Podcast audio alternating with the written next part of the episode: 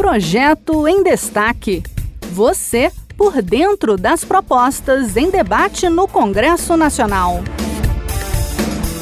Em agosto de 1738, em Ouro Preto, Minas Gerais, nascia Antônio Francisco Lisboa, o Aleijadinho. Suas obras são consideradas Patrimônio Nacional pelo IFAM e Patrimônio da Humanidade pela Unesco. É por sua representatividade na arte brasileira que está em discussão no Senado um projeto que torna o dia 29 de agosto, seu aniversário, o Dia Nacional do Artista Plástico.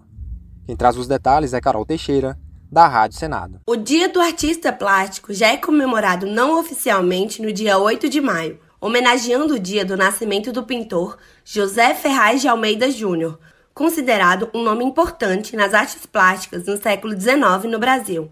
Entretanto, o senador Lazier Martins, do Podemos do Rio Grande do Sul, apresentou um projeto de lei para oficializar uma nova data para o Dia Nacional do Artista Plástico, 29 de agosto, homenageando o dia do nascimento de um dos maiores artistas brasileiros, Antônio Francisco Lisboa, mais conhecido como Aleijadinho. Por isso, estou propondo um dia bem determinado, o 29 de agosto, inspirado na data do nascimento de um notável artista, de extraordinário talento escultor em madeiras, entalhador e arquiteto, cujas obras são consideradas patrimônio nacional pelo IFAM. O Aleijadinho. Aleijadinho era filho de um português com uma de suas escravas e recebeu esse apelido após ser diagnosticado com uma doença grave que deformou suas mãos e pés.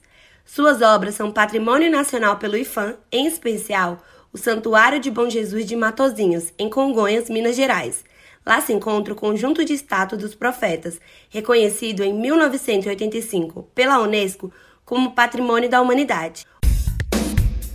Este foi o projeto em destaque. A cada edição a gente traz uma proposta em análise no Congresso Nacional. Você pode acompanhar o andamento desses projetos e opinar sobre eles em senado.leg.br/e-cidadania. Até a próxima!